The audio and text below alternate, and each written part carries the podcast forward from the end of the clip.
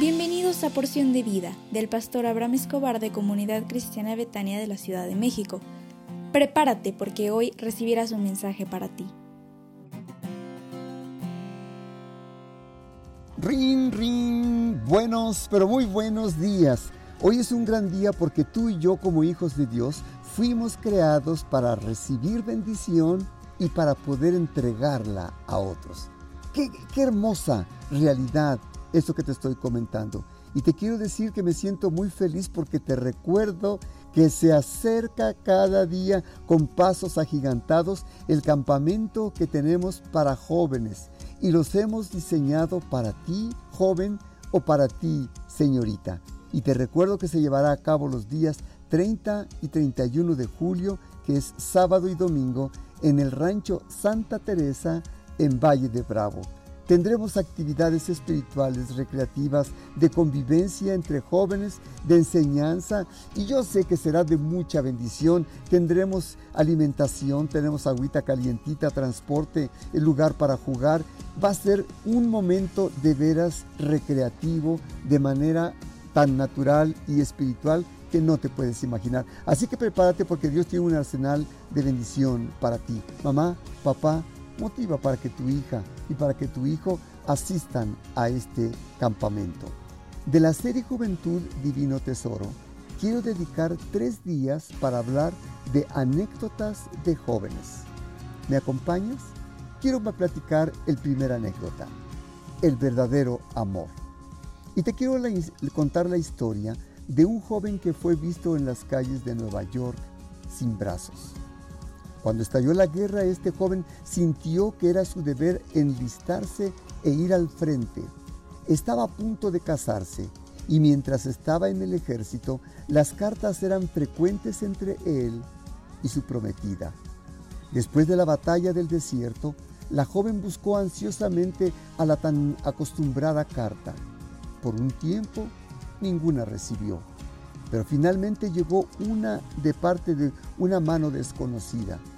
Le abrió con dedos temblorosos la chica y leyó estas palabras. Hemos librado una batalla espantosa. He sido herido tan terriblemente que perdí mis dos brazos y nunca podré sustentarte en mi vida. Un amigo escribe esto por mí. Te amo con más ternura que nunca, pero te libero de tu compromiso conmigo.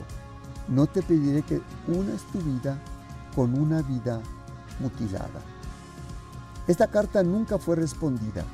La joven salió en el siguiente tren, fue al hospital y buscando el número del catre donde se estaría su amado, caminó por el pasillo entre las largas filas de hombres heridos y finalmente vio el número y corriendo vio a su novio, a su amado, y se estrechó en sus brazos a su cuello le abrazó y le dijo, no te abandonaré nunca, yo me ocuparé de ti.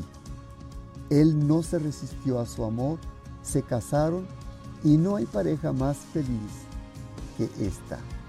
Debemos unos a otros aprender a cuidar del uno del otro y a decirle, como dijo el Señor Jesús, yo te llevaré en mis brazos.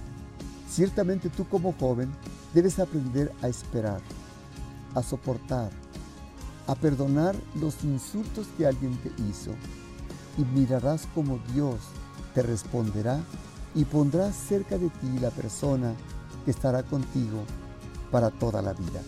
¿Me permitirías orar por ti?